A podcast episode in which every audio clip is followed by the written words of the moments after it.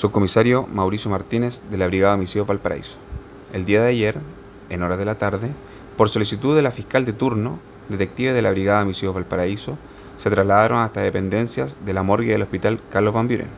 En dicho lugar se constató el homicidio con arma cortante de una persona de sexo masculino, de 60 años de edad, quien presentaba una herida cortopenetrante abdominal. Se estableció además que este hecho tenía su principio de ejecución en calle Bernardo Carrasco, en el Cerro Cordillera de la Comuna Puerto. A raíz del trabajo de sitio de suceso, el empadronamiento de testigos presenciales y de oídas, se estableció una dinámica y cronología, logrando individualizar al autor de este hecho. Por lo anterior, por los antecedentes recopilados por los investigadores, el fiscal de turno gestionó una orden de detención en contra de una persona de sexo masculino, de 25 años de edad, quien fue detenido por la responsabilidad en el hecho instruido a investigar. A la hora, se continúan con las diligencias tendientes a establecer el móvil del delito.